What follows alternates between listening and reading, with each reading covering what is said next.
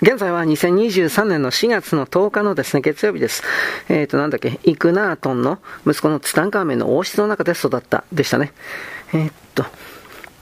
地球の特定の存在たちに彼ら自身が ISBE であるという、うん、真実を教えるという試みは、エジプトではアモンの神官によって知られている蛇の兄弟たちと呼ばれる旧帝国の密教的カルカルトによって創造された架空の隠喩的で、擬人化された大勢の神々を打倒する計画の一部だった。彼らは旧帝国内部では、遥か古代から存在する秘密社会だった。ファラオ・イクナートンはあまり賢い存在ではなかった。また自分を美化するという個人的な野心に大きく影響されていた。彼は個人のスピリチュアルな存在という概念を改ざんして、その概念を太陽神アテンに体現させた。彼の惨めな人生はすぐに終わらせられた。彼は旧帝国の勢力の利益を代表していたアモン、または未だにキリスト教徒たちが言うアーメンの二人の神官マヤと、えっ、ー、と、パレネフェルの手によって暗殺された。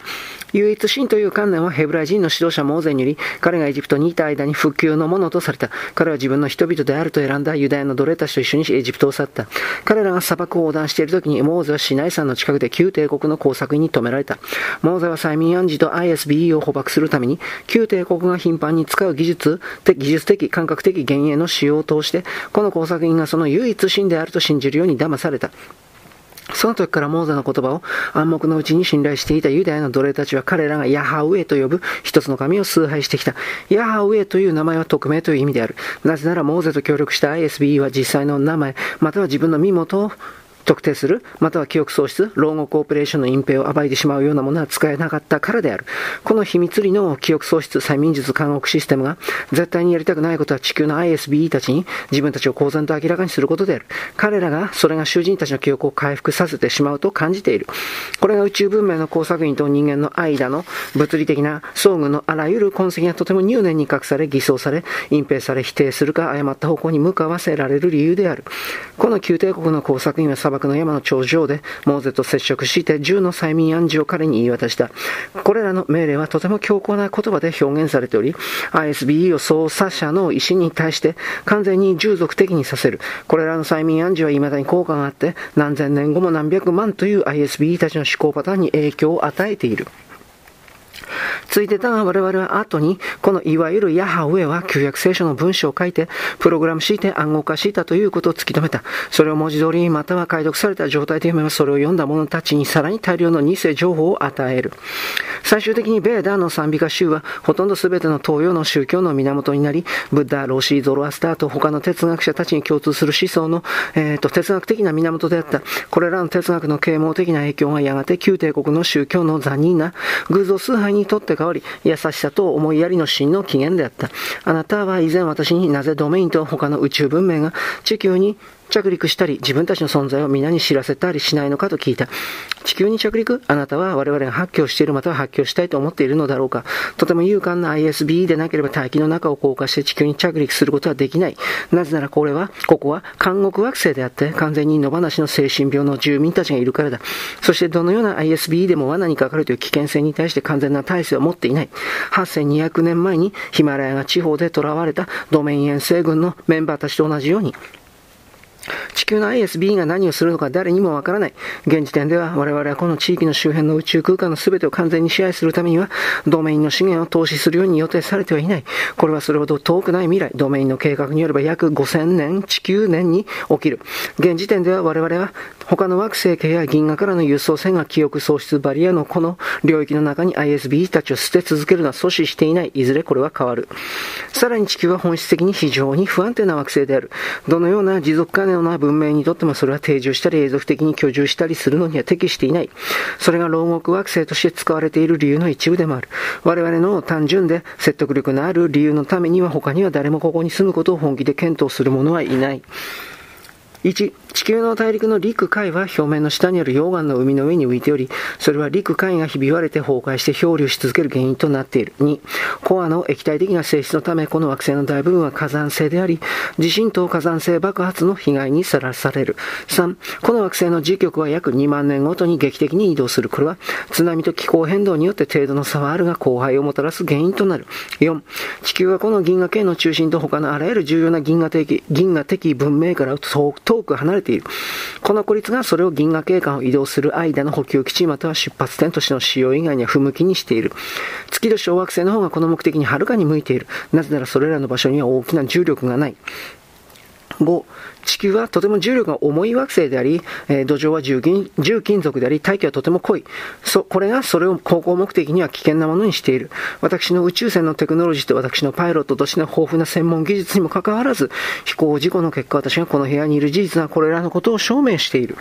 6、ドメインの広大な範囲、また我々が未来に要求するであろう領域は言うまでもなく、天の川銀河の中だけで地球のような太陽タイプ12クラス7、惑星は約600億個ある。我々我々の資源を無理に使って地球の定期的な偵察よりも多くのことをするのは困難である。ここに資源を投資しても目的の利益はないのだからなおさらそうである。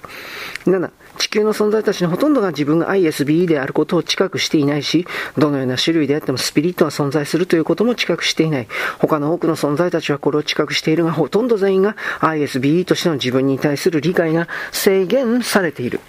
このような状態である理由の一つが、時間の始まりから ISB たちはお互いに対して戦争を仕掛けてきたからである。これらの戦争の目的は常に一人の ISB または ISB のグループが他の ISB に対する支配を確立するためのものだった。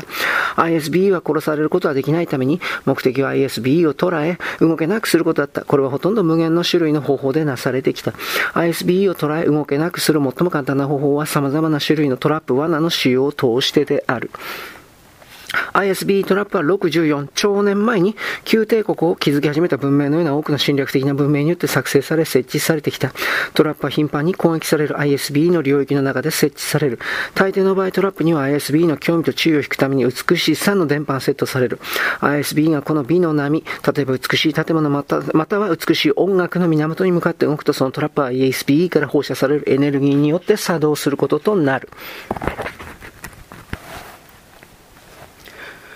最も一般的なトラップの仕組みは ISB がトラップ、トラップを攻撃したり、それに反撃しようと、反撃したりしようとするときに ISB 自身の思考のエネルギーの出力を使うものである。トラップは ISB 自身の思考のエネルギーによって作動してエネルギーを与えられる。ISB がトラップに対して強く戦えば戦うほど、それはさらに ISB をトラップの中に引き寄せて、トラップの中で動きが取れない状態にし続ける。この物理的な宇宙の歴史の全ての中でそのような形で宇宙の新しい領域を侵略して占領する ISB の文明によって宇宙の広大なな領域が占領され植民地化されてきた。過去においてはこれらの侵略が常に共通した要素を共有してきた。1、圧倒的な武力の使用大抵は核または電子兵器によって。2、電気ショック、ドラッグ、催眠術、記憶の消去とその地域の ISB の住民を従属させ奴隷にする意図で偽の記憶、または偽の情報を埋め込むことを通して侵略された領域にいた ISB たちへのマインドコントロールを施すこと。3、侵略する ISB たちにとって自然の資源が搾取される。4、現地の住民を政治的、経済的、社会的に奴隷にすること。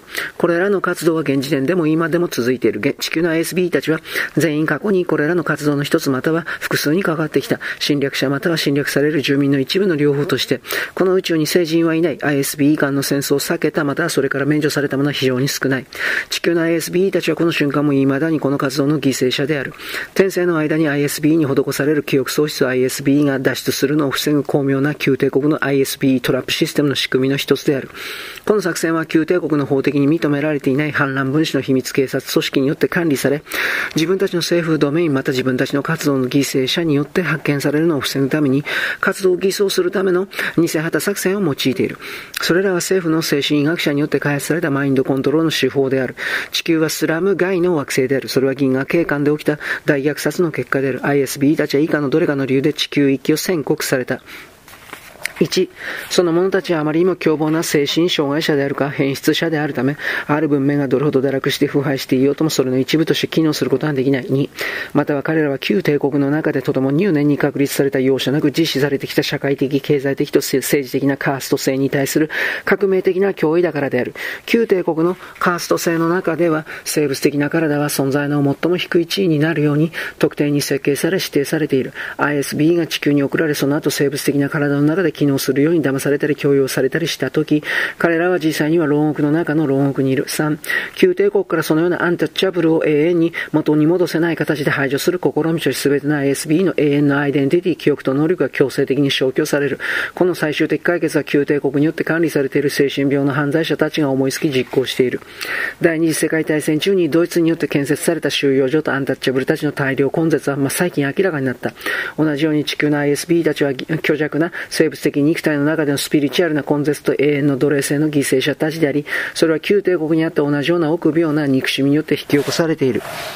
地球の優しい創造的な囚人たちは絶え間なく旧帝国の監視たちによって操られている殺戮者や狂人たちによって拷問にかけられている。地球のいわゆる文明というものは役に立たないピラミッドの時代から核兵器による大虐殺の時代に至るまで、天然資源のとてつもない浪費、歪んだ形での小さいの使用とこの資源、この惑星のあらゆる ISB のスピリチュアルな本質を公然と抑圧してきたものである。もしドメインが地獄を探しに宇宙の隅々まで宇宙船を派遣したらその探求は地球で終点を迎えるかもしれない。自分自身の本質であるスピリチュアルな知覚、自己認識、自己自己認識能力と記憶を消去することによりも残虐な行為はあるだろうか。ドメインは未だに遠征軍の大隊の3000人の ISP たちを救出することはできていない。彼らは地球で生物的な体の中に居住することを強制されている。我々は過去8000年の中で彼らのほとんどを見分け、追跡することができている。しかしながら、彼らとコミュニケーションを取るという我々の試みは大抵の場合無駄である。なぜなら彼らは自分の本当のアイデンティティを思い出すことができていないからだ。ドメイン軍の失われたメンバーたちの大半はインドから中東、そこからカルデアとバビロニア、そこからエジプトとアハイやギリシャ、ローマを通ってヨーロッパ、そこから西半球、そしてそこから全世界へと全体的に進行した西洋文明についていった。失われた大体のメンバーたちと地球の他の多くの ISBE たちは、もしかしたらドメインの貴重な市民かもしれない。それには凶暴な犯罪者や変質は含まれない。残念ながら ISBE たちを地球から解放する実行可能な手はこれまで誰も思いついていない。そのため常識的にまたドメインの公式的な方針として、旧帝国のバリアと記憶喪失装置の位置を発見してそれを破壊してそれから ISB の記憶を回復させるための治療法を開発するために適切な資源を割り当てることができるまでは地球の ISB の住民とは接触を避けた方が安全で賢明である。第9章出来事のタイムライン。マチルダ・オードネル・マーク・エロレの個人記録。私はこのインタビューのために手書きのメモを取りました。なぜなら AR は私にたくさんの日付や名前を与えたため、私はそれを書き留めずに覚えておくことはできませんでした。私は普段メモを取りませんが、このレッスン内では彼女が私に与えた通りに情報を理解することが重要であると私は考えました。しかし私が気づいたのは私のメモを取る行為が AR からコミュニケーションを受信することに意識を集中するのとても難しいものにしてしまうということでした。時々私は自分の各行動によってあまりにも気を散らしてしまったために、彼女の思考の脈絡を失ってしまい、何度も彼女に繰り返してもらうように頼まなければなりませんでした。AR は小惑星帯の宇宙ステーションにいる通信士官とコミュニケーションを保ち続け、そこからこのこれらの情報の多くを受け取りました。AR はドメインの士官、パイロット、エンジニアでって歴史家ではないために、この情報をドメイン遠征軍の、えー、他の士官によって行われた偵察任務の記録から得なければなりませんでした。インタビューの公式記録文書、機密、合衆国陸軍航空隊公式記録文書、ロズウェル陸軍飛行場第509爆撃大隊、懸命エリアインタビュー、1947 7年7月27日第1セッション。地球の実際の歴史はとても異様である。それはあまりにも馬鹿げているため、地球でそれを調べようとするあらゆる人にとってはとても信じられないものである。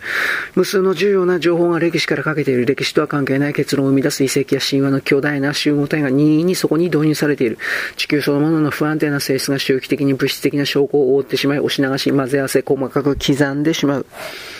これらの因子が記憶喪失、催眠暗示、偽りの外観と秘密裏の操作と組み合わさって地球の文明の実際の起源と歴史の復元をほとんど解読不能なものにしている。あらゆる研究者がドロド聡明であろうとも結論の出ない仮説、機能しない憶測と永遠に続く謎の泥沼の中でも悪運命にある。ドメインは記憶、長寿と外側からの視点という優位性を持っているためにこれらの悩みに苦しめられていないので、私は地球の歴史に対するあなたの断片的な知識に明確な説明を付け加えてあげよう。以下は地球の歴史の教科書には記載されていないいくつかの日付と出来事である。これらの日付が重要なのは旧帝国とドメインが地球にどのような影響を与えたかに関するいくらかをもたらすものであるから。私はミッション感染センターの職員による過去数百年の地球の全体的な背景に関する状況報告のいくつかに参加したが、我々は旧帝国の司令本部だった惑星を侵略した後に獲得した記録から集められたデータを主に頼り主に頼りにする。その時からドメイン沿線軍は地球での出来事の全体的な進展を追跡してきた。私が追求したいに我々の長期的な拡大計画の成功を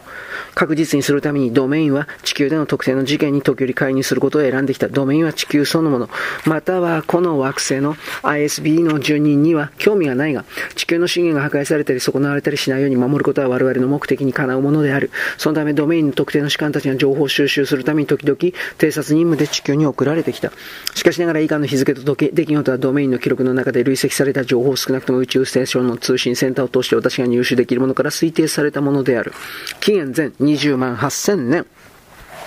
で、まあ、この辺りですね。あとは旧帝国云々の、こんな歴史が本当かいなって感じですけど。はい、よろしく。ごきげんよう。